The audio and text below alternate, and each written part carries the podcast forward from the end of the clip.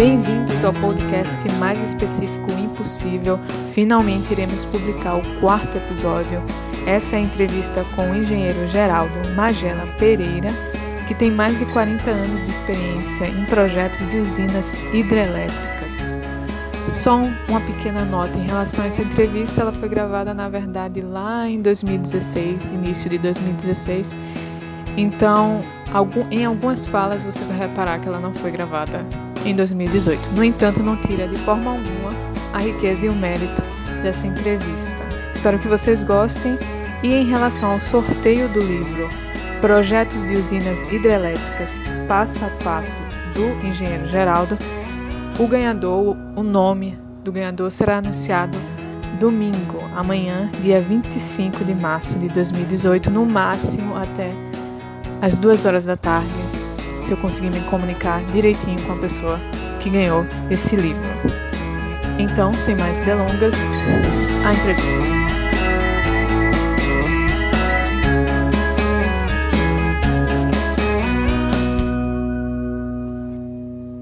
Como foi o seu primeiro contato com essa área hidrelétrica?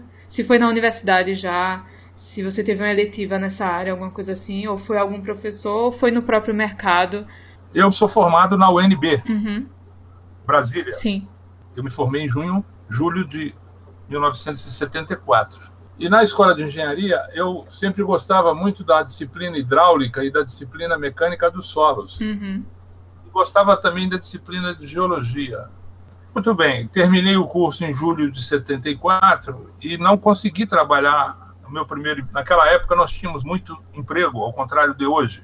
O Brasil estava crescendo e fazendo tinha muitas obras, muitos projetos. E, mas enfim, eu comecei a trabalhar. Uhum. Meu primeiro trabalho foi muito rapidamente de um mês na Tecnosolo Engenharia, mas com, com drenagem, eu não estava bem, aí eu saí fui para a ferrovia. Sério? Nossa. É, é, Rede Ferroviária Federal. E fui trabalhar numa obra em São Paulo, mas também não gostei, uhum. É, porque obra da, da, da, ferrovia na zona leste de São Paulo e era uma coisa muito confusa. E aí eu voltei para o Rio de Janeiro e aí sim entrei na área de hidráulica experimental, na famosa Hidroesb, Laboratório Hidrotécnico Saturnino de Brito, uhum. que fazia projeto, que fazia também hidrologia e fazia hidráulica experimental. Era uma firma muito legal. A firma hoje não existe mais. Então comecei a trabalhar com os modelos reduzidos das obras hidráulicas, né? Nossa, que interessante. Então, por exemplo, você pega uma obra feita Itaipu, uma obra feita Tucuruí, uma obra é, obras de grande porte, médio porte, todas exigem um modelo reduzido é. para você testar em laboratório o que você calcula, porque é, você é muito difícil quando se trata de rios, os cálculos, as memórias de cálculos, você é obrigado, na minha opinião, é, mesmo as usinas de pequeno porte deveriam ser testadas todas em modelo reduzido, uhum. para você checar o que você pensou e colocou no papel. Isso antigamente era corriqueiro. Certo. Antigamente, que eu digo nos anos 70, 80, e depois isso já não, não é mais tão corriqueiro, apesar de que eles existem. Por exemplo, você é. pega a obra de Belo Monte, tem um modelo reduzido de Belo Monte. E aí, saí da fase de hidráulica experimental e entrei na, no projeto da usina hidrelétrica de Balbina, hum. da Eletronorte, lá no Amazonas. E aí é o ano de 1976, onde eu fiquei até início do ano 80. Aí voltei, fui para São Paulo mais uma vez trabalhar para a Companhia Energética do Estado de São Paulo, no projeto Rosana, hum. onde eu fiquei um ano, até 81, quando eu voltei para o Rio de Janeiro, quando eu entrei na Engevix, e onde eu fiquei até 2012, encerrei minha carreira na Engevix. E de 2012 para cá não tenho mais contrato. eu, como não consigo ficar parado, fazer, vou fazer um livro. e vai impactar muita gente. E fiz, e fiz o livro. É. Então, meu primeiro contato com, a, com água e com solo e com geologia foi na Escola de Engenharia na Universidade de Brasília, respondendo a sua pergunta. Teve algum professor que fez você se apaixonar ou foi a, a, a disciplina mesmo que. Primeiro a disciplina e depois os professores eram muito muito competentes. Uhum. O professor de mecânica dos solos na universidade chamava-se de Kramberberian e ele está lá até hoje, um excelente professor. E o professor de hidráulica, eu não estou me recordando o nome, era um professor do Rio Grande do Sul, muito organizado, muito bom professor. E depois também tinha um professor que eu estive com ele recentemente, fui fazer uma palestra no, no CREA Distrito Federal, Uhum. professor Luiz Mário Marques do Couto, foi o meu professor de portos e hidrovias, inclusive mandou para mim recentemente o livro dele, Elementos da Hidráulica, né? Bacana. O professor sempre, sempre estimula, né? Mas eu já tinha, Uma personalidade. por né? natureza, desde menino, eu sempre gostei de, de, de uma barranca de rio, vamos dizer assim. Gostava de nadar em rio, lá nas montanhas em Minas Gerais, e os rios sempre me atraíram. Mas es- esses professores, eles tinham uma, uma experiência em, em barragens. Não, professor, professor de Cranon, acho que não tinha experiência com barragens. Professor de hidráulica, que agora me faltou o nome dele também, era um professor mais ligado a áreas de saneamento, né? Uhum. E o professor Luiz Mário era um professor com mestrado no, no Laboratório Nacional de Engenharia Civil em Lisboa, disciplina de portos e hidrovias, mas não me consta que ele tenha experiência na área de hidrelétrica, não. Uhum. Entendi. E eu, então, quando me formei em Brasília, eu me mudei para o Rio, e, porque eu sou de Minas Gerais e aqui o Rio de Janeiro é perto da minha cidade. Falei, não quero mais ficar em Brasília, apesar de ir a Brasília até hoje, gosto muito de Brasília, Uhum. gosto, gostei muito do período da universidade. Mas, enfim, eu acho que foi meu período de, de garoto, sabe? Eu vivia Uhum. num, num rio, sabe? Sei. E nunca fui muito de pescar, não, mais para mergulhar no rio, entendeu? Uhum. tomar banho de rio, de cachoeira, e aí eu me apaixonei pelos rios. Eu tenho experiência muito completa nessa área, né? É, desde das experiências é, em pequena escala, que é uma coisa que a gente não. Eu que estou saindo da faculdade, eu não tenho nenhuma, mas desde isso daí até ah, o projeto, o projeto mesmo da hidrelétrica e a execução. O senhor acha que essa experiência global, como é que cada um afeta a visão da atividade, da execução para o projeto, do projeto para a execução? Olha, Camila, eu penso que você deve ser, todo mundo deve ter a experiência, vamos dizer, completa entre aspas, tá? Uhum. Você deve saber como projetar, aprender como projetar e sempre pensando em como construir. Uhum. E isso eu consegui. É, realmente. Quando eu era jovem, muito jovem, eu não tinha direito a ir visitar as obras, mas eu ia com o dinheiro do meu bolso. Eu pedia ao coordenador do projeto: só vai engenheiro sênior. Não, mas eu quero aprender, eu também quero ir. Eu pago as minhas despesas. Nossa. Porque eu queria ver do escritório para o campo a, a diferença. Uhum. E isso acaba chamando atenção, né? Porque eu me dispunha a pagar a minha despesa, só queria que ele não me cortasse meus dias, porque eu estaria no campo e não no escritório. Uhum. Junto com as reuniões no campo, né? E sempre também, nunca fiquei fixo numa disciplina só. Eu gostava de geotecnia, eu gostava de hidráulica, eu gostava de geologia. Todas são disciplinas muito complexas, né? Uhum. Gosto de hidrologia, eh, de hidráulica. E não tem como, você tem que saber os fundamentos básicos de todas elas, e não é muito difícil, basta você estudar. Uhum. E- Mas tem que ir para o campo também saber como construir e como fiscalizar a construção, porque são a experiência hoje, a experiência faz assim, não adianta você ficar só no escritório, tem que ir para o campo. E no meu caso, eu gostava de várias disciplinas, tinha que saber os fundamentos básicos de todas elas. Uhum. Para a gente, como eu costumo dizer, tem que estudar muito, praticar muito, ser muito simples e humilde para errar pouco, cara. Certo? Certíssimo. É porque o seu perfil ele é muito interessante. O senhor realmente tem essa visão que impacta o que o projeto impacta na execução, o que a execução im- impacta no projeto. E isso é que a gente não vê muito um perfil assim. É, eu acho que a escola deveria ensinar isso logo no, desde o primeiro dia de aula, Uhum. não é? Você fazer, olha, você formou agora no curso de engenharia, senta aí vai fazer o projeto. É, não é assim, né? Uhum. Primeiro que na escola você tem que estudar para passar a grande maioria das vezes. E primeiro que você também tem que escolher o que você realmente quer e gosta, né? Como foi o meu caso. E eu mudei duas, três vezes no início, porque tinha chance de mudar em 1974, 75, tinha muito emprego. Uhum. E a hora que eu cheguei nos modelos reduzidos, falei, agora eu não saio mais. Uhum. E daí não saí. E estou aqui até hoje, né? Mas não foi fácil, não. Eu tive que. Tinha experiência e, e não sabia, e tinha que ter, comprar livro, não dava tempo para estudar, para aprender. O superior também não sabia muito mais do que a gente. Até entrar numa equipe bem formada e bem treinada, com gente preparada, na Hidroesb foi a primeira delas. Uhum. Na Hidroesb, tanto na, na área de projeto quanto na área de departamento de estudos e levantamentos de campo, que fazia hidrologia pesada, uhum. completa, e na área de na área minha área, que é departamento de hidráulica experimental, era uma excelente firma, que não existe mais. Depois, até você entrar de novo numa equipe que funciona direitinho, com o seu chefe disponível para te orientar bem, uhum. não é muito fácil, né? Você vai numa reunião, seja com o cliente, por exemplo, seja numa Eletronorte, seja numa companhia energética do Estado de São Paulo, seja numa Furnas Centrais Elétricas ou numa CEMIG, ou aí na Chesf, em Pernambuco, uhum. você vai para uma reunião novo, onde já tem engenheiros mais velhos, você fica... Eu nunca tive medo de, de, de, de errar. Eu passava a noite sem dormir, estudando, e ia, ia bem preparado para as reuniões, e quando eu não sabia, eu dizia, olha, não, essa questão eu, eu, eu, eu, não sei ainda, vou aprender. E aí o meu chefe me auxiliava. Enfim, é.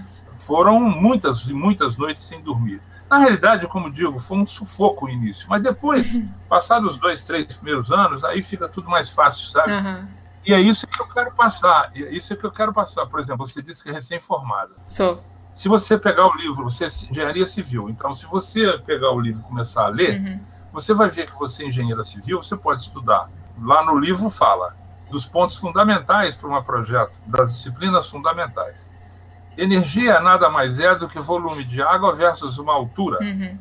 que é a topografia. A queda uhum. é determinada pela equipe de topógrafos. Certo. Então certo. você tem que ter uma base cartográfica muito bem feita. Depois o parâmetro, o segundo parâmetro muito importante é o volume de água, a vazão do rio que é a disciplina hidrologia, que você vai ler e você vai compreender. Não é fácil fazer hidrologia bem feita, mas você vê que se você estudar, você vai aprender. Uhum. E, do outro lado, a geologia, a fundação das obras, né? É. Você tem que, que saber o que está no subsolo. O que está no subsolo você não vê. Os furos de sondagem, quando são muito próximos uns dos outros, são feitos a cada 50 metros. É, exatamente. Então você tem que saber o que acontece entre um furo e o outro, seja para a lateral, seja para frente, seja para trás. Está entendendo? Então você ah. tem que procurar conversar com um geólogo, ter um amigo geólogo de preferência, entendeu? Uhum. Então, com a queda determinada, com a vazão determinada, você já tem a energia. Basta ter o rendimento da turbina e do gerador que está no livro aí. E pela queda e pela água, você também escolhe o tipo de turbina, se for baixa queda, média queda, queda alta, queda muito alta. Então, tudo grandes mistérios, mas você tem que se aplicar muito, entende, uhum, Camila? Eu. Eu, eu não gosto de falar só de uma disciplina, eu gosto de todas as disciplinas, eu gosto muito do meio ambiente também, são todas elas muito complicadas, mas você vê que se você pegar e. Como no dia a dia você não tem tempo para estudar, você tem que estudar de noite. Uhum e aqui no Rio, em vez de você ir à praia, você tem que ficar trabalhando. Ir à praia durante uma hora só e, e voltar para casa para fazer trabalho em casa. Eu trazia, eu sempre trouxe trabalho para casa, entendeu? Uhum. Porque no dia a dia do escritório não dava para ficar estudando no livro do A, do B, do C, entendeu? Uhum. E tinha que estudar à noite para no dia seguinte já tirar a dúvida que eu tinha no dia anterior e por aí vai. É um moto contínuo, né? Os assuntos, as matérias, elas se entrelaçam. Então não tem como separar. É, exatamente, porque é, você pode ficar no seu canto e só fazer a sua engenharia geotécnica, uhum, tá? Uhum. Você pode ser só geólogo, você pode ser só o hidrólogo, você pode ser só o hidráulico, mas eu não, eu sempre gostei de conversar com todo mundo, eu quero saber um pouquinho de cada disciplina. Eu não sou especialista hoje em nenhuma delas, uhum. tá? Mas eu sou um generalista, vamos dizer, que eu sei onde estão as coisas, onde eu posso me aprofundar numa determinada matéria. Eu tenho os livros, né? eu tenho muitos amigos, e eu pergunto, e, e, vamos, eu acabei virando coordenador de projeto muito cedo, uhum. por causa dessa minha característica de querer saber um pouquinho de cada disciplina, né? E de ter essa visão geral. Exatamente, uma concepção geral, mas sem ser, sem fazer besteira, é, né? Sem ser superficial. É, sem achar que sabe tudo. Quem sabe tudo é Deus, né? Fazer tudo com muita seriedade, com muita responsabilidade e, pra, pra como eu disse antes, para errar pouco. Errar a gente sempre erra, né? uhum. né? Você vê essa, essa ruptura aí dessa barragem aqui em Minas Gerais agora de rejeitos, né? Já tem três meses e ninguém sabe o que aconteceu. Pois é. Que é um absurdo total, né? É muito grande. Cada, se você vai procurar a bibliografia, se você, eu posso mandar depois para você na internet. Eu quero. Tem duas, três, quatro, cinco palestras na internet disponíveis hum. que mostram a situação do setor das barragens de rejeito. Você pode procurar pela, pelas palestras do professor Joaquim Pimenta de Ávila, hum. lá de Belo Horizonte na realidade, eu chamo ele de professor, mas ele é engenheiro, mas é um engenheiro muito preparado. Ele tem livro publicado sobre barragem de rejeito, de rejeitos. Tem três, duas, três palestras dele aí na internet, que se você quiser eu te mando para o teu e-mail. É, vou querer sim. Que mostra a situação é, das barragens de rejeito.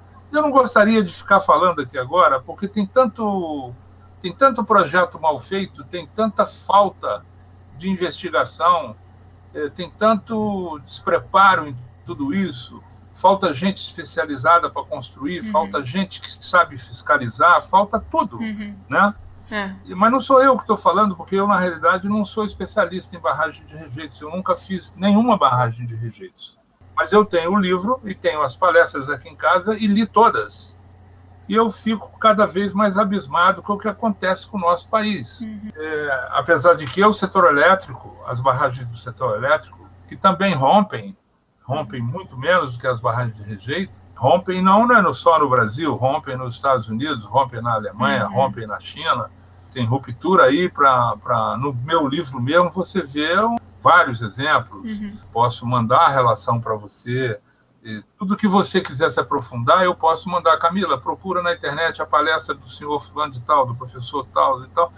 Entendeu? Uhum. Agora, não pode a gente ficar três meses aí vendo a televisão todo dia, jornal para cá, jornal é. para lá, e ninguém, e ninguém sabe a realidade crua e nua como ela é. Isso está publicado, na, se você consultar as palestras do professor. Não precisa nem comprar o livro do professor Joaquim. As palestras que ele tem publicadas estão tá lá para você ver. Você que é jovem, é eu não estou falando que fui eu que escrevi, Joaquim Pimenta de Ávila, né? uhum. né? Ele é um engenheiro super sério lá de Belo Horizonte, estava envolvido no projeto, depois não sei por que saiu, nem sei se saiu. Fez uma palestra aqui no Clube de Engenharia no dia 10 de dezembro, vai fazer outra em São Paulo agora em março, sobre o assunto. E Mas lá nas palestras, dificilmente se falam as verdades cruas e nuas, tá? Sim, sim. Entendeu, Camila? Entendi. Porque você tem muita gente que fala com muita facilidade dos seus, dos seus próprios acertos, dos seus sucessos, com né? Certeza. Mas dos insucessos ninguém fala. E, e deveria, ninguém né? gosta de falar, todo mundo. Eu não sou assim, não. Eu, eu sempre digo, estudo, estudo, compro livro, minha vida toda estudando muito e converso com um, converso com outro, aprendo à esquerda, aprendo à direita, para errar pouco. É, e a gente, da engenharia civil, a gente vive aprendendo pelos erros, né? Se não, se não, claro. se não passar para a próxima geração os erros, por que isso aconteceu e como resolver, a próxima geração vai errar de novo. Pois é. E você vai nos congressos, os congressos têm muitos trabalhos publicados do que já sempre deu exatamente, certo. Exatamente, exatamente. E não tem um congresso para a gente resolver o que nós ainda não sabemos resolver. É, isso eu, sim, que eu acho que todos os congressos deveriam ser assim. Uhum. Como resolver essa questão que ninguém ainda sabe resolver direito, mas tranquilamente, sem querer ficar procurando nada, sabe? Para a gente se. É que nem agora, você vê falar do Zika vírus, uhum. a Aedes aegypti, está todo mundo procurando, pesquisando o que, como fazer para ter uma vacina, será que estamos no caminho certo? Uhum. Cada, no, cada dia que você vê a notícia, então, então agora está todo mundo mobilizado para saber.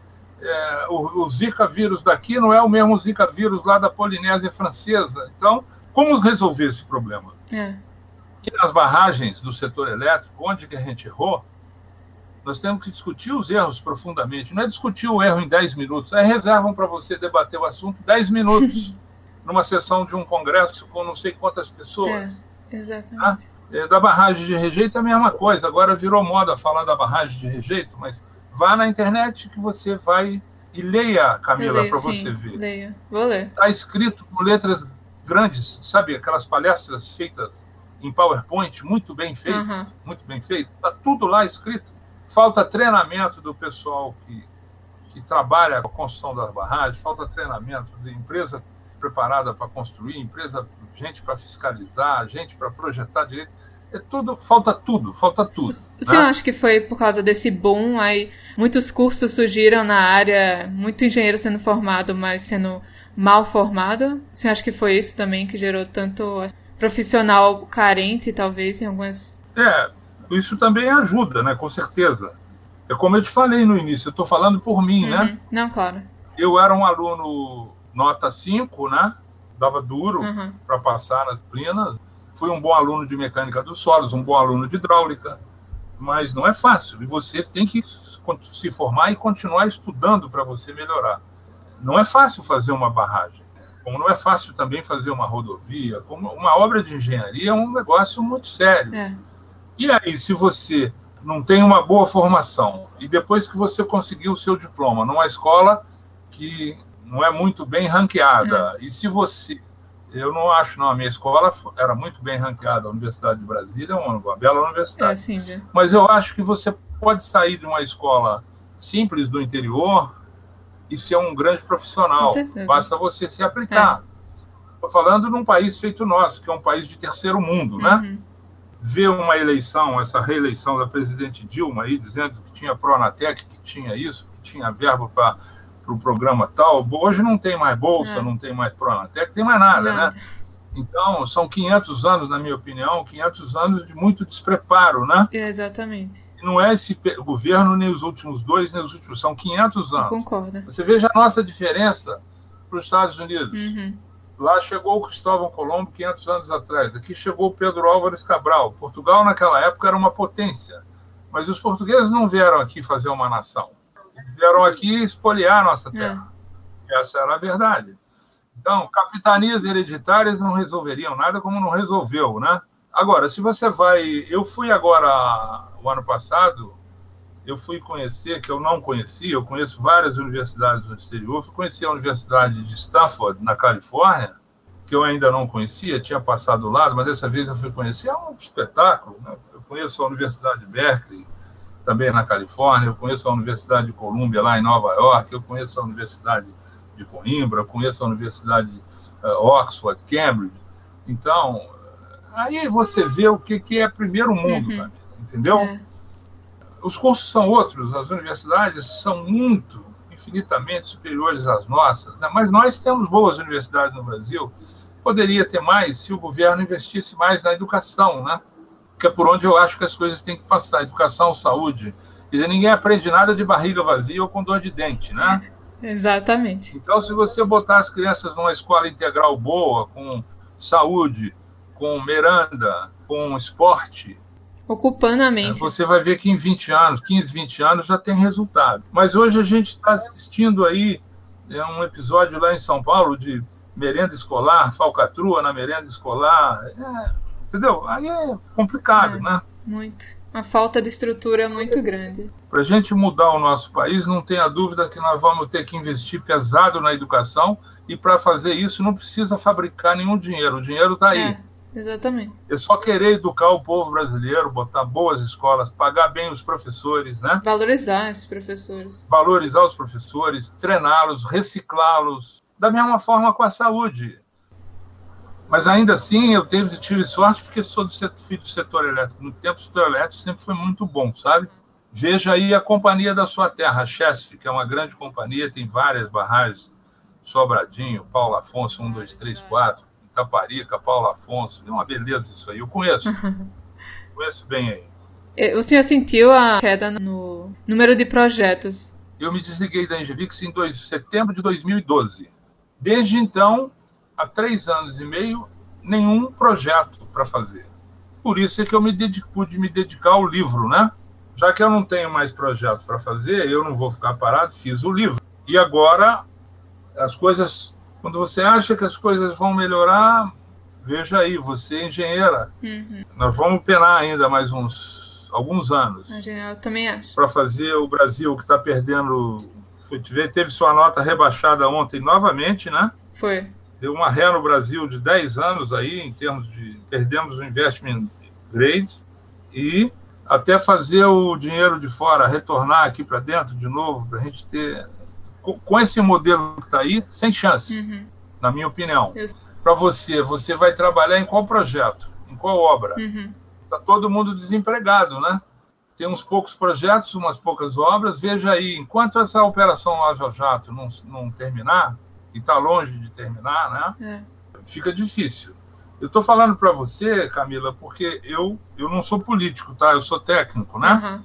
Mas a gente, a gente vê é afetado por isso. Eu quero um Brasil melhor, né? E não é com esse modelo que está aí que vai ter um Brasil. Não é com Bolsa Família que nós vamos resolver o problema do povo brasileiro. Não, de forma nenhuma. E a gente é afetado por isso. Não tem como você ficar apolítico. Você pode ignorar a política, mas que ela vai afetar a sua vida, ela vai. É, eu sou engenheiro, mas eu, eu gosto muito da política. Só que o nível dos nossos políticos é muito baixo, né? O nível do nosso. Aliás, essa quantidade de, de, de desse parlamento desse tamanho também deveria ser reduzido. Enfim, todo mundo sabe a regra qual seria para fazer realmente uma faxina e botar nosso país para frente. Mas a entrevista seria sobre a, a, as usinas. A gente acaba entrando na política porque eu preciso de projetos para me ficar vivo. É. Né? É, depende. O povo brasileiro precisa de saneamento, o povo brasileiro precisa de energia, o povo brasileiro precisa de né, saneamento, estou falando de água de beber, esgoto, né? O povo brasileiro não quer mais saber de mensalão, de lava-jato e, de, e de, desse tipo de coisa. A burocracia para fazer uma, um projeto. A burocracia é, é o que está aprendendo também. Absurdo. Para você abrir uma empresa leva não sei quanto tempo. Para você fechar uma empresa leva outro. Um mundo de um mundaréu de impostos para pagar. É. Não há imposto que chegue. Agora ainda estão falando em, em, em reativar CPMF. Só faltava essa, né? Não precisa ser muito bom engenheiro, engenheiro nota 10 para entender o que precisa ser feito. Não, engenheiro nota 5 feito eu, dá para tocar. Porque está todo mundo sendo demitido e tem poucos empregos. O senhor aconselha ir nessa área do, de empreender mesmo, né? Acho que é a única opção que tem. É, essa é, esse é uma opção. Mas eu, eu vou fazer mestrado. Olha só. Que bacana. Agora, como eu estou em casa cuidando de fazer livro e tal, vou fazer o mestrado, já combinei, vou fazer o mestrado na UF, Universidade Federal Fluminense. Que bacana. Na área de defesa civil, com o objetivo de ter um título de mestre para poder ainda ter atividade acadêmica e para preencher meu dia a dia. Mas eu posso me dar o luxo de fazer isso. Uhum. Agora, a grande maioria não pode. Você tem que ter teu, teu trabalho, o seu salário para você pagar suas contas, para você viver, para você comer, né? para você pagar suas contas, não é isso? Agora, quem pode deve fazer mestrado e doutorado. E se o senhor não fizer um mestrado, a gente vai perder essa experiência de 40 anos, porque agora está difícil para esse setor, mas a gente precisa dessa experiência de 40 anos ser repassada para a nova geração. Né? Mas eu quero fazer o um mestrado justamente com esse objetivo, de poder ter atividade acadêmica ainda, uhum. no fim da minha carreira, tá? Eu não estou fazendo mestrado para ganhar dinheiro, porque o professor deveria ser muito bem remunerado, mas lamentavelmente não é. Mas eu quero poder ter a chance de ter atividade acadêmica, e com isso eu preciso de um título de mestre. Eu vou fazer com esse espírito, porque aí eu posso me candidatar a fazer um concurso, seja para a Universidade Federal Fluminense, seja para uma outra universidade é, qualquer, né? Não, se agregar é, muito valor. Posso, posso, ser professor, posso ter uma atividade acadêmica, entendeu, Camila? Entendi, vai agregar muito valor. Porque hoje, hoje, por exemplo, eu quero passar minha experiência e dar aula, eu não posso, porque eu não tenho título de mestre nem título de doutor. Uhum. Eu fiz os créditos, não fiz a tese. Entendi. Então eu não posso dar aula, eu acho um absurdo nesse país tinha que ter uma forma de você vai lá, faz um concurso, já que você sabe tudo, ou médio, os, os 60% do que é um projeto de hidroelétrica, faça um concurso para você poder ensinar os alunos jovens. Mas não é assim. É, eu também concordo. Você tem que ter título de mestrado. Mestrado no mínimo, é. se não doutorado. Que bom. Então eu quero perguntar é, em relação a, por exemplo, quais se você tivesse agora como professor numa universidade, que você vai ser ainda, é, qual como você orientaria os seus alunos em termos de, de quais, quais as pesquisas nessa área que você acha que precisa ser feita e que ainda não está sendo feita? Quais os tópicos? Eu hoje, se fosse professor, é.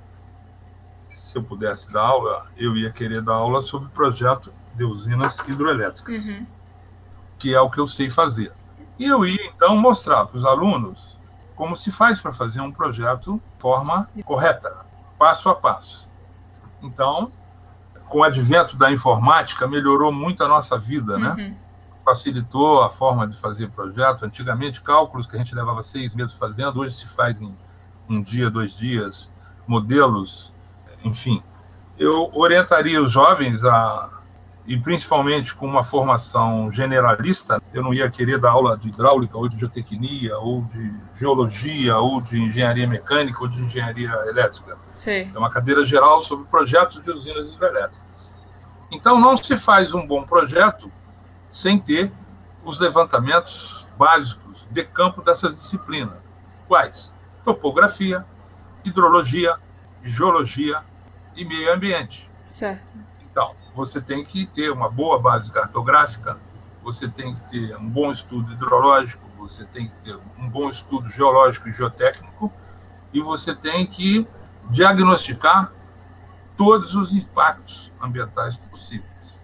Só isso já é dá para fazer fazer alguns mestrados e alguns doutorados. Estou hum. falando de levantamentos de campo nessas disciplinas. Uhum. Dentro do escritório, você tem que fazer os estudos básicos dessas disciplinas. Então, com a base cartográfica na minha prancheta, no meu computador, então eu vou imaginar como fazer o projeto de uma usina hidroelétrica. Mas num determinado rio, você não faz só uma usina hidrelétrica, hum. faz várias. Então, você, além dos estudos, dos levantamentos de campo dessas disciplinas, dessas disciplinas e dos estudos básicos, você tem as fases de estudos e projetos. Para saber quantas usinas você pode fazer num determinado rio, numa determinada bacia hidrográfica, você tem que seguir as regras do manual de inventário da Eletrobras. Ah, tá. O manual de inventário ensina para você, e ele também está disponível na internet, como você fazer um estudo de inventário de uma bacia hidrográfica. Entendi. Feito esse estudo de inventário, seguem-se os estudos de viabilidade, se for usina maior que 30 megawatts, UHE, ou Projeto básico, se for usina menor que 30 megawatts, pequena central hidrelétrica. As usinas com mais de 30 vão para leilão, que é a nova forma, desde o governo Fernando Henrique, tem os leilões de energia.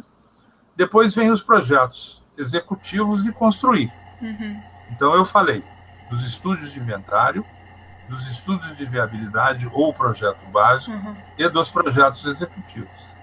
Os estudos de inventário e os estudos de viabilidade têm manuais da Eletrobras disponíveis na internet. Então, esse seria o, o meu, o meu, essa é a minha vida, né? Uhum. Nessa área, eu não teria muito que falar de novas pesquisas, porque eu tenho que fazer o projeto de uma forma correta. Entendi. Mas eu não, não tenho que pesquisar qual é o modelo que eu vou usar, porque os modelos já estão aí uhum. dos modelos de cálculo, uhum. eu acho que o progresso da, da, engenharia da indústria, dos equipamentos, também evoluiu muito, ainda tenho que evoluir, mas eu não sou especialista em equipamento eletromecânico, né? uhum. né? E eu não sei é, onde que a gente hoje pararia, mas do jeito que está, já nos meus 40 anos, quando a gente não tinha nem microcomputador, e hoje eu estou falando com você da minha casa no Rio de Janeiro e você em Pernambuco via microcomputador, e você vai. Como é que você falou o termo que você vai fazer? Podcast. Podcast. Podcast. Isso. Então, isso não existia há 40 anos atrás. o primeiro projeto no computador que a gente fez foi na GVix Engenharia. Nós começamos a usar micro em 1988, 30 anos atrás, vamos dizer, arredondando. Uhum. Hoje, eu com meu meu iPhone aqui, eu não preciso mais de notebook. É né? verdade. Antigamente a gente não tinha calculadora de quatro operações. Aqui do meu lado, é pena que não tem imagem, ainda tem a minha régua de cálculo. que a gente usava na escola de engenharia. Mas, enfim, é, o progresso foi muito. Agora, o que virá, eu não estou preparado para. Como evoluir mais que isso, Camila, eu nem estou preparado para falar uhum. sobre isso, tá? Entendi. Eu posso falar para você como fazer de forma bem feitinha o projeto de uma usina. E isso eu poderia orientar muito bem os alunos. É algo que a gente não tem hoje, né? A gente não tem essa orientação muito bem feita, né? É, tem, mas não, não é toda a escola que tem, entendeu? Porque são infinitas. Hoje, qualquer lugar que você vai tem uma escola de engenharia, uma escola de direito, uma escola de medicina, é. né? Todas elas são muito caras, né? Muito. Você virou uma indústria. Então, eu não sei se o médico formado lá no fim do mundo vai ser um bom médico. Uhum. Ele pode até ser, se depender dele, ele foi estudioso.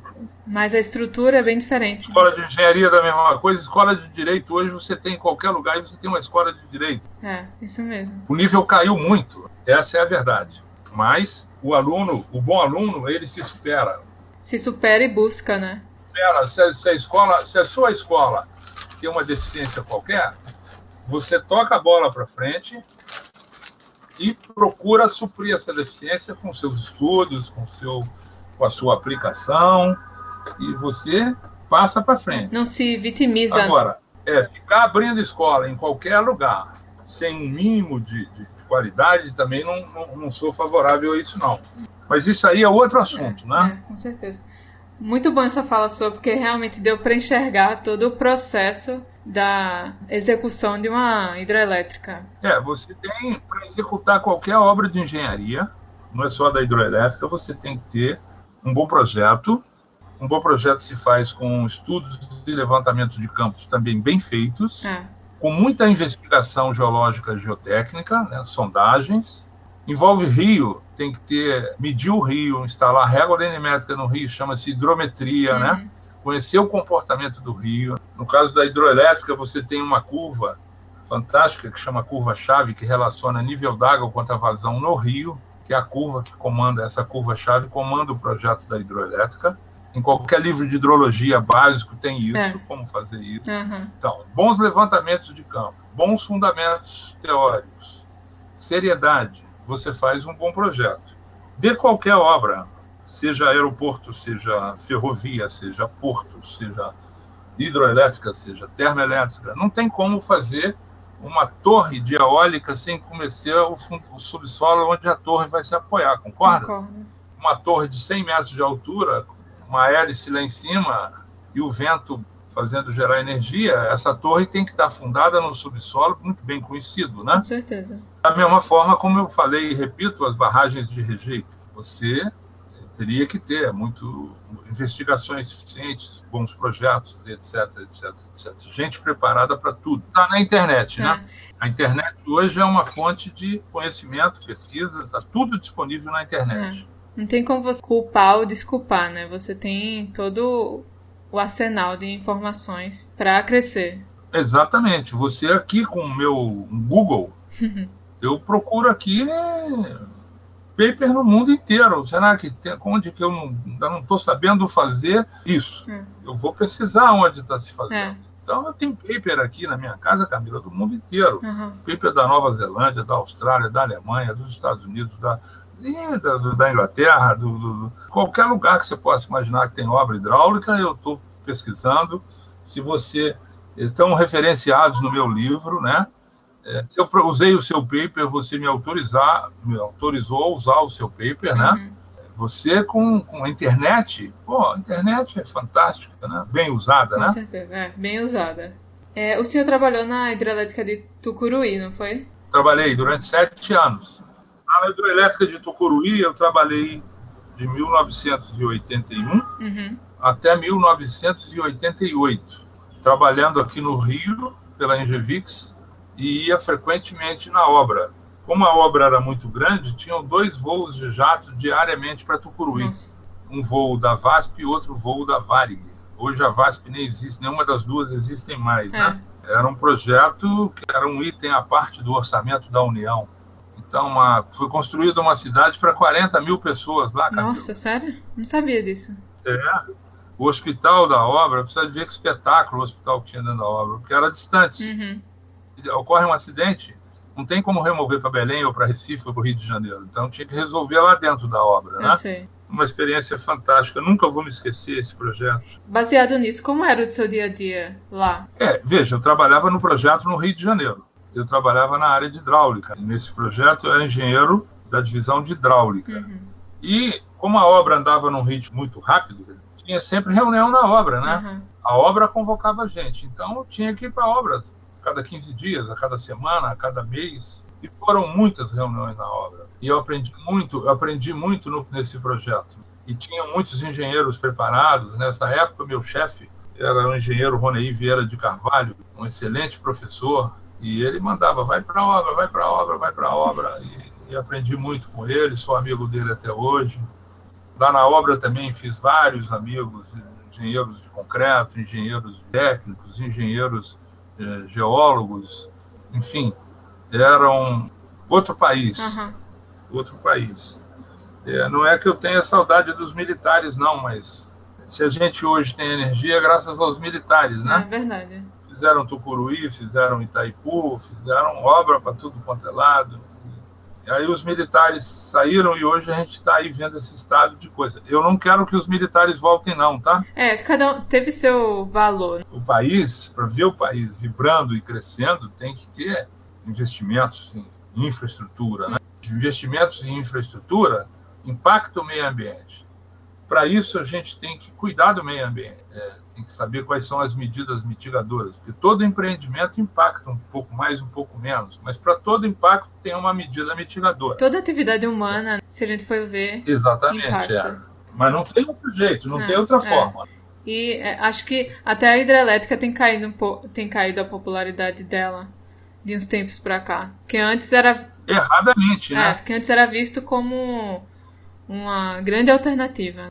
Uma, E é é, uma ainda. excelente alternativa. Mas Tem uma indústria aí estrangeira querendo proibir a gente de fazer hidroelétrica. ah, Usina de Belo Monte, por exemplo. aham, Tem que ter Belo Monte? Tem que ter Belo Monte, sim. E mais, tem que ter as usinas a montante de Belo Monte. E no Rio Xingu, antes de Belo Monte, quando foi inventariado, eram cinco usinas. ah, não sabia. É, e hoje isso hoje restou Belo Monte. Aham. Mas, na minha opinião, as quatro usinas antes de Belo Monte devem ser feitas. Se você me perguntasse assim, se eu fosse o ministro das Minas e Energia, se eu fosse o presidente da República, eu mandei fazer todas as quatro a montante. E senta para conversar com o pessoal do meio ambiente. Porque tem que conversar, né? Aí tem, tem índio no Rio Xingu? Tem. Mas lá no Canadá também tem índio e tem hidroelétrica para todo lado. Olha na internet os papers sobre o meio ambiente no Canadá, as comunidades. Olha só Quebec para você ver. O complexo Lagrange, no Canadá, do Rio Lagrange, envolveu, Camila, Hum. para implantar 12 mil megawatts, seis transposições de bacia Nossa. para desviar a água para o Rio Lagrange, porque o Rio Lagrange não tinha toda aquela, toda aquela Potência, água, né? né? E isso está nas palestras também, qualquer coisa, se você quiser falar, isso, isso aí dá um tema para outra, para outra, para esclarecer a vida de todo mundo. A hidroelétrica impacta o meio ambiente? Claro que impacta, inunda, Uhum. mas é energia limpa, renovável e com pouco teor de carbono, impacto no teor de carbono. Uhum. Muito melhor do que uma termoelétrica. Ainda assim, nós temos que ter uma termoelétrica para ligar quando você tem períodos muito secos. Uhum. Você conhece o reservatório aí na sua terra, de Sobradinho? Não conheço de perto, mas. Pois é. No Rio São Francisco, na Bahia, com Pernambuco. Aham. Ele agora está se recuperando, já está com 20% do volume. Ele chegou a ter 5% de água só. Foi. Se tem seca, seca, seca, seca, não tem água, os reservatórios secaram, nós temos que ter uma termoelétrica aqui e outra ali para ligar. Uhum. Temos que ter energia solar, temos que ter energia eólica, fontes, energias complementares. Exato. E no futuro, Camila, no ano 2050, 2070, vai ser nuclear. As hidroelétricas vão acabar e não tem como. Você vai ter que ter energia nuclear, que é segura também, É, porque vai ter uma demanda muito grande, né? para atender o crescimento do mundo. PIB de qualquer nação não é com energia solar nem com energia eólica, que devem ser, tá aí, e serem com- sempre complementares. Uhum. Pra também não ficar dependendo só de uma. Só de hidráulica. Daqui a pouco não vai ter mais hidráulica, como isso que eu disse. sei lá, na minha, na minha cabeça, a partir de 2050, nós vamos ter ainda hidroelétrica para fazer no Brasil, porque elas demoram tanto para fazer que ainda vai ter para fazer. Mas no futuro, não muito distante, se ninguém descobrir outra forma, a energia vai ser só vai ser nuclear. Uhum. E que é segura também, tá? Bem feita, é segura. Exatamente. Teve qual acidente que você conhece? É, Chernobyl, Chernobyl na Rússia, é. Three Mile Island nos Estados Unidos e Fukushima no Japão não foi. Fukushima não foi, foi um maremoto. Ah, sim. Foi um terremoto que provocou um maremoto que danificou a usina, sim, né? Sim, é, realmente. Mas acidente com reator só Fukushima, só Chernobyl. Chernobyl e Three Mile Island nos Estados Unidos. Uhum. Outra coisa que eu queria perguntar para o senhor é qual habilidade que você considera que é fundamental para o engenheiro civil que quer seguir nessa área de hidrelétrica para um engenheiro jovem que busca se desenvolver, qual é a habilidade é fundamental ele buscar crescer? Como a hidroelétrica envolve muitas disciplinas, a hidroelétrica envolve engenharia civil, engenharia mecânica, engenharia elétrica e meio ambiente. Na engenharia civil, ele, se ele quiser, se a tendência dele for ser especialista numa só Entendi. disciplina, ele tem que escolher a disciplina dele e se dedicar a ela, né? No meu caso, eu gostava de muitas disciplinas, uhum. acabei não sendo especialista em nenhuma, mas tem boa, base de todas elas e logo cedo fui para a área de coordenação e direção de projetos. Nessa área que o senhor atua, qual que é exatamente de gerenciar? Qual é a habilidade que a pessoa tem que procurar? Você tem que saber, você tem que primeiro ter tido experiência de como projetar. Você não pode coordenar e gerenciar uma coisa que você nunca fez. Uhum. Então eu atuei na área de hidráulica, atuei na área de, de, de hidráulica, incluindo os modelos reduzidos, e atuei também na área de geotecnia. Uhum. Então, só aí já tenho duas boas disciplinas. Sempre conversei com todos, com os geólogos, com os estruturais, tenho amigos diversos, diversas disciplinas. Então, você tem que ter um perfil que gosta de várias disciplinas, entendeu? Mas eu sei fazer hidráulica e sei fazer geotecnia, vamos dizer. Assim. Meus créditos de mestrado são em geotecnia. Eu fiz parte deles na USP e parte deles aqui no Fundão, na Universidade Federal do Rio de Janeiro. Não fiz tese. Hidráulica, muita hidráulica. Só isso já me dá uma boa base para entrar na área de gerenciamento de projetos de usinas. Tenho vários amigos elétricos e mecânicos, né?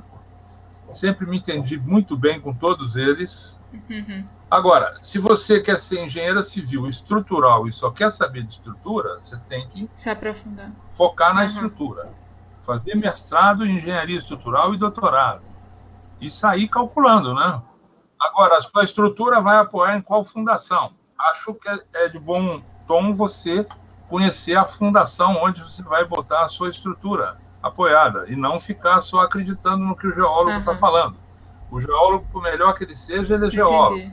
Então, eu tenho vários amigos geólogos, acredito em todos eles e aprendo com eles, uhum. entendeu? Por que, que eu posso botar a minha estrutura num solo com SPT tal, com tal resistência? O solo tem que ter uma resistência para suportar a sua estrutura.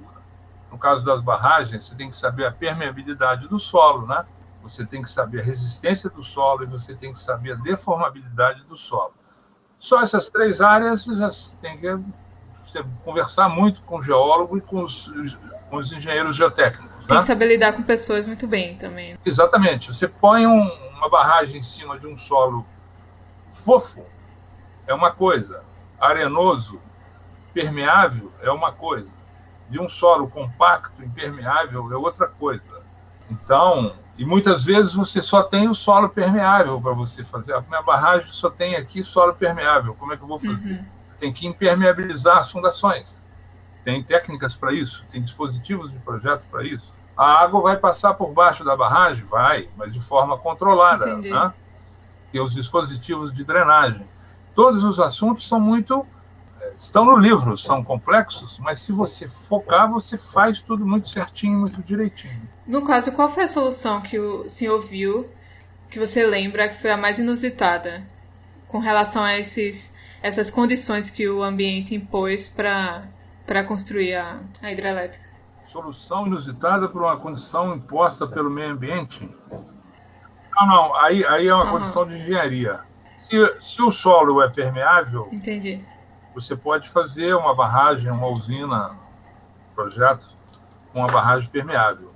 Só que o, o tratamento da fundação é mais pesado, uhum. tá? Quando a barragem está fundada num, num solo ou numa rocha impermeável, você vai gastar pouco com o tratamento da fundação, tá? Entendi, entendi. Quando a barragem está fundada num solo permeável, você vai gastar muito com o tratamento da fundação para tentar impermeabilizar a fundação, ok? Aí não é bem meio ambiente. Agora, quando a gente faz o estudo de inventário, que eu falei no início, certo. quantas usinas eu posso fazer num determinado rio, numa determinada bacia hidrográfica, eu estou vendo a queda, o volume de água e a área inundada de cada uma delas. Quais as melhores opções? Tá certo? Aí, no estudo de inventário, eu já estou vendo quais as melhores opções, quais as que inundam mais, quais as que inundam menos, tá entendendo? Se bem que inundar mais, para mim, uhum. não é, não é pré-requisito para você deletar a usina, tá entendendo? Hoje é. Para o IBAMA, para a EPE, uhum. eles estão fazendo usinas aí, só usinas a fio d'água, isso aí, mas vai, essa conversa vai muito longe. Eu acho que uhum. as usinas têm que ter reservatório, sempre que for adequado ter reservatório. Reservatório para acumular água, para no período seguinte, se chover pouco, você tem água reservada, entendeu? Uhum. No reservatório, se ele tem espaço, pra, é, é a única forma de você reservar energia. Quando chove, enche o reservatório, é, ok? Entendi. Quando não chove, você esvazia o reservatório. Agora, cada caso é um caso, cada bacia é uma bacia. Você não pode proibir ninguém de fazer reservatório, e eles hoje estão proibindo. É, você veja o reservatório de Sobradinho. Ele tem um belo de um reservatório. Eu não consigo imaginar o Rio uhum. São Francisco Petrolina e Juazeiro sem o reservatório de Sobradinho. Já fui lá várias vezes. Ele encheu, encheu. Aí não choveu no ano seguinte, ele pode descer 12 metros. Entendeu? Eu entendi. Tem água 12 metros, pode Aí uhum. já começa o período de chuva do ano seguinte, entendeu? É sempre esse jogo. Choveu, enche a caixa d'água, não choveu, esvazia. Aí vem o período de chuva seguinte, enche de novo. Se você tiver um período de seca como a gente teve agora, esse ano não, esse ano está chuvoso. Está vendo que os reservatórios estão enchendo? É. Na São Paulo, o próprio reservatório de Sobradinho, uhum. que estava com 7%, hoje já tem 22%, está voltando a se recuperar, porque a gente passou dois anos de seca. Né? Então, para combater a seca, só se combate seca com reservatório. Tem que ter reservatório. Quando chove muito, você armazena na chuva para gastar na estiagem. É, assim, bem é óbvio. Exatamente, é assim que está no livro há 5 mil anos. E aí uhum. hoje o meio ambiente quer está proibindo a gente de fazer reservatório porque inunda. Claro que inunda, é óbvio que inunda. Mas nós não podemos ficar sem água de beber, entendeu, Camila? Eu entendi. Então, é uma falta de visão, né? É, você tem, mas você tem que estudar e falar a verdade com o seu governador, com o seu deputado, com o seu secretário.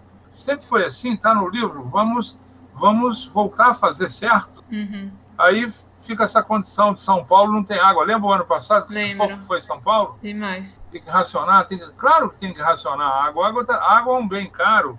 Você sempre tem que racionar a água, mesmo em época de abundância. Você deve, olha, não beba demais hoje, que amanhã você pode não ter para beber. Toma um banho mais rápido, né? escova o dente, fecha a torneira. Uhum. É claro, isso deve... as minhas filhas foram educadas assim, eu também fui educado assim. Não é porque choveu muito que você vai gastar água, mas não pode proibir de fazer reservatório, concordas? Concordo, é uma falta de planejamento. E mais qual pergunta, Camila? A última. É, a última é sobre bom senso na engenharia civil. Se fala muito sobre isso. Eu queria saber qual o conceito que o senhor tem disso e como.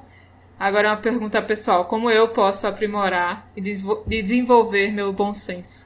Tá aí, boa pergunta. Você tem que ter bom senso. Faz sentido, não faz sentido, make sense or no sense. É, você tem que já nascer com isso, Camila. Ah, é? Tem que estar no seu sangue. Você pode aprender sim, você é engraçado. Eu posso olhar para você e dizer, a Camila tem sempre uma solução melhor do que a nossa. Mas não é ficar com inveja, não. Uhum. é ver que você tem mais bom senso do que a gente, tá entendendo? Uhum. É um feeling, né? Mas eu não sei exatamente, feeling, é, eu não sei te dar aula de bom senso, não. eu acho que eu tenho bom senso, mas eu, eu não aprendi. Isso não está no livro, Camila. É, é o segundo engenheiro que eu pergunto isso e ele fala a mesma coisa. Mas você tem que procurar praticar bom senso. Hum.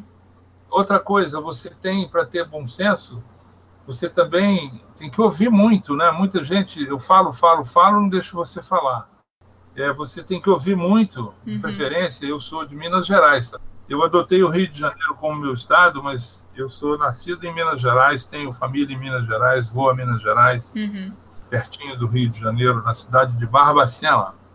Mas você tem que ouvir muito, falar pouco. Uhum. É uma forma de praticar bom senso, né? Tentar absorver, né? Você fica ouvindo os que sabem mais que você, os que têm mais experiência. Agora, tem gente que não dá para ouvir, pessoas que não têm bom senso. Uhum. Aí é difícil, né? Uhum. E consultar muito o livro, a, a experiência dos outros. Você vai fazer um determinado trabalho, você procura, a, hoje na internet é fácil, como que resolver essa questão na Austrália, na Nova Zelândia, nos uhum. Estados Unidos, na Europa, na Rússia. Eu tenho aqui, posso mostrar para você, algumas coleções de livros russos. Eu tenho uma coleção de livros aqui do setor elétrico lá da Noruega, Nossa. fantástica, são 17 volumes. Eu tenho aqui livros, todos os livros famosos da área de hidráulica, de hidroelétrica eu tenho, qualquer um que você perguntar, estão todos aqui, né? Gasto muito dinheiro com livro, né? Eu sei. E, e com a internet, então, eu estou maravilhado hoje com a internet, que como, como eu estou em casa, Aí eu falo assim, pô, mas se eu tivesse a internet nos anos 70, eu teria sido um engenheiro muito melhor. Entendi. Talvez seja bom senso isso também. Não tinha, né? Tinha regra de cálculo. Uhum. Hoje é uma maravilha. Queria viver mais uns 30 anos. Ah, eu só uma, uma última coisa, desculpa, Geraldo. Porque a gente, quando está saindo da faculdade, a gente pelo menos na minha geração, eu vejo que não tem muita referência de, de nomes de grandes engenheiros. Eu queria saber se você podia dar dois nomes de grandes engenheiros que te influenciam até hoje. De grandes engenheiros brasileiros? Isso, pode ser. Claro. Pô, tem vários uhum. bons engenheiros brasileiros. Paulo Teixeira da Cruz, de São Paulo, foi meu professor na USP, é meu amigo. O engenheiro, que eu já citei o nome, Ronei Vieira de Carvalho, foi meu chefe na Engevix. E o engenheiro, professor do Paraná, professor Nelson Pinto. Pois é, o engenheiro Ronei Vieira de Carvalho é um dos melhores hidráulicos brasileiros, engenharia hidráulica, de usinas hidrelétricas, de projetos de obras hidráulicas. Não é só usina hidrelétrica, tá? O engenheiro, o engenheiro professor Paulo Cruz é um consultor famoso na área de mecânica dos solos, professor da USP, tem vários livros publicados, né? E o professor Nelson Pinto, da Universidade Federal do Paraná, também professor de hidráulica, professor de hidrologia, conhecido no mundo inteiro. São três grandes profissionais. Bacana. E eu sou amigo deles, me honra muito ser amigo deles.